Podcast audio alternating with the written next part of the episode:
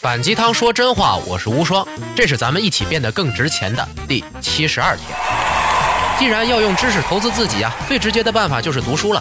今天开始的几天之内啊，我会给大家解读纳西姆·尼古拉斯·塔勒布写的《反脆弱》这本书。我会用最短的时间呢，把书里最重要的干货和我的理解讲给你听，希望你能明白，其实这些深度复杂的理论呢，也可以很有趣。简单介绍一下作者。塔勒布呢，从事了二十年的金融交易工作，曾经在二零零九年啊被评为呃四十个最优秀的商业活动家之一。如果你听过罗振宇的二零一六年的跨年演讲，里边提到的黑天鹅就是取材于塔勒布写的书《黑天鹅》，可见这位作者对于经济学者们的影响力有多大。反脆弱这本书呢，首先提出了一个概念，嗯啊，就是反脆弱。其实这个词的英文呢叫做 anti-fragile，呃，fragile 是脆弱的、易碎的意思。前面加上了 anti，就是反过来的意思，组成了这个新名词反脆弱。啊，我们经常知道明星啊，他会有一些饭叫做 anti 饭，其实就是他的黑粉的意思。anti 就是反过来的这样的一个意思。塔勒布呢举了个例子啊，你在坐飞机的时候啊，托运行李，工作人员会问你是否里面有易碎的物品，如果有的话呢，会在行李上贴一个标注易碎品、轻拿轻放的标签。没错。那么根据反义词的逻辑啊。哎，如果是和易碎品相反的东西，那对应的标签就应该是反易碎品，请随便乱扔，对吧？我们经常会把脆弱的反义词说成坚强啊、坚固，可是这些词呢，在塔勒布眼里只是中性词，因为它们和脆弱的结果是一样的嘛。经过不断的磨损呐、压力呀，坚固的东西和脆弱的东西都会落得粉碎的下场。而真正和脆弱相反的东西啊，应该是越打击越破坏它，反而会让它更健康，变得更好啊！因为我们目前还没有一个合适的修饰词来表明这个概念，就直接在上面加了一个反，代表这个概念。相当于呢，在数学公式里面，你给正数前面加了一个负号，它就是负数了。世界上呢，随时可见各种各样的反脆弱，我们可以从三个角度来看得到个体的反脆弱。信息的反脆弱，还有系统的反脆弱。今天呢，我主要说的是个体这个方面的反脆弱性。武侠小说里面啊，经常会出现一个词叫做“百毒不侵”。这种人什么毒对他们都没用。练出这种功夫的办法是什么呢？对，就是不断的把各种毒素啊，小剂量的打进这个身体。一旦这个人挺过去了，没有死，那么身体里啊，就出现了这些毒素的抗体。同种毒药就再也没用了，这其实就是初阶的反脆弱原理。有害的物质反倒促进了身体的抗药性，让身体变得有了免疫力。那生活中比较常见的就是疫苗接种，小剂量的病菌啊打到你身体内，然后产生出抗体，你就不会再被这种病菌感染了。西方呢把这个方法呀。叫做米特拉达梯式解读法。嗯，而之所以呢，这个被称作是初阶的反脆弱呀，是因为这种方法没有让身体变得更强壮，只是防御性变得更高了。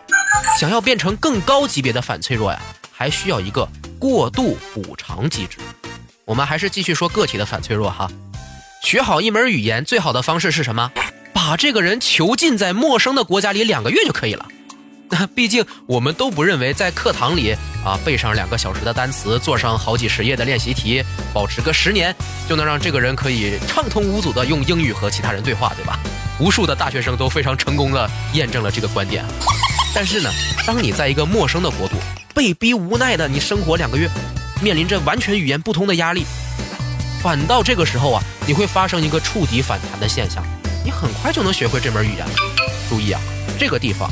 不是说你触发了一个对你有毁灭性打击的压力，但是啊，当这种困境适当的过渡的时候，你对挫折的过度反应会让你学习这门陌生语言的速度变得特别快。作者的一位朋友啊，就曾经因为意外啊，被强制的留在莫斯科两个月，期间还被逼着呀天天读托尔斯泰的著作。之后呢，这位朋友的俄语就说的特别棒。其实这就是过度补偿机制。的个体啊，对于过度的打击会有一个补偿自身的机制，从而啊让自身变得更强大。而当我们失去了这些压力或者毒素的时候啊，就会变得脆弱。比如说飞机的自动驾驶系统啊，导致飞行员的水平大大下降。很多的飞机事故啊，都是因为自动飞行系统出了故障，而飞行员呢又没有办法凭自己的能力控制好飞机，结果发生了悲剧。正是因为这些自动化飞机啊。让飞行员太过于舒服了，技能水平下降，才变得更加危险。有道理。在个体的反脆弱中啊，过度补偿机制是一个很核心的理论。这其中呢，还包含着两个要点：第一是过度，第二就是恢复。过度啊，就是这个压力和破坏一定要一次性的超越你的极限，而不是无时无刻的贴近极限的压力。前者啊是反脆弱，后者呢是正脆弱了。比如说，田径运动员在训练的时候啊，都会用寻求打破最高纪录的方式来训练，而不是要求自己的平均水平啊一直贴近那个最高纪录。只要一旦超越了最高纪录啊，哎，运动员就会进步，剩下的时间呢就可以用来调整。这就是过度补偿机制的特性。另外一个例子啊，当你在吃饭的时候，你每顿饭都是七分饱，一天吃四五顿也不容易胖起来。最容易发胖的饮食习惯就是一天吃撑一次，因为你的胃吸收能力啊就在不断的过度补偿，从而啊通过反脆弱的特性更容易吸收食物转化为脂肪。因此减肥的时候啊，专家会提示你少食多餐呢，就是让你的胃变得脆弱，吸收能力不会变强。再说一下恢复这个特性，健身其实就是这个原理。练肌肉的时候啊，就是通过过度的力量来撕裂你的肌肉，但是不能天天都这么练，一定呢要有一个恢复期，让被撕裂的肌肉啊再重新长回来，你的肌肉块就变大了，健身就达到效果了嘛。那，如果你天天的重复训练同一个动作，也没有这个恢复的时间，只会给你的肌肉和骨骼造成特别大的损伤，没有办法过度补偿了。这个时候啊，你的身体就是脆弱的。因此。最好的健身方式也是尝试着打破自己的极限，成功了之后啊，就去休息吃肉，然后啊再回来继续打破极限，重复循环这个过程。今年澳网的冠军，三十六岁的瑞士天王费德勒呀，是第十八次夺得大满贯的冠军。在这之前呢，他休整了半年，没有参加任何比赛，因此呢，在参加澳网之前啊，他的世界排名掉到了第十七位，以非种子选手的身份参加这次比赛。之前有人采访他。是不是后悔休整时间这么长呢？导致你的排名掉了这么多？费德勒说呀，他认为这次的休整非常有必要，尽管不得不顶着这种压力啊，但是他并不后悔。结果呢，费天王一路高歌猛进，完全没有身体上的问题，最后打败了宿敌纳达尔，夺得了冠军，也是他三十岁之后的第二个大满贯冠军。如果没有这次恢复的过程啊。费德勒很可能还是会像前几年一样啊，打进前八呀，甚至前四啊。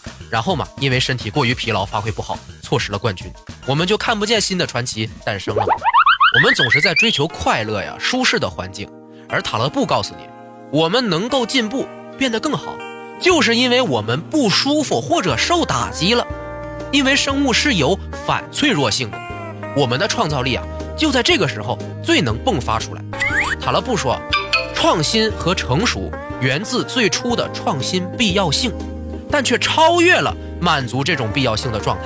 对挫折的过度反应所释放出来的多余能量，才成就了创新。而我们组成的社会以及整个自然系统，都是具有反脆弱性质的。具体怎么回事，咱们之后再说。优秀是一种习惯，才华是一种情怀。你有从反脆弱中受益的经历吗？评论并分享出去，让别人看到你身价的变化吧。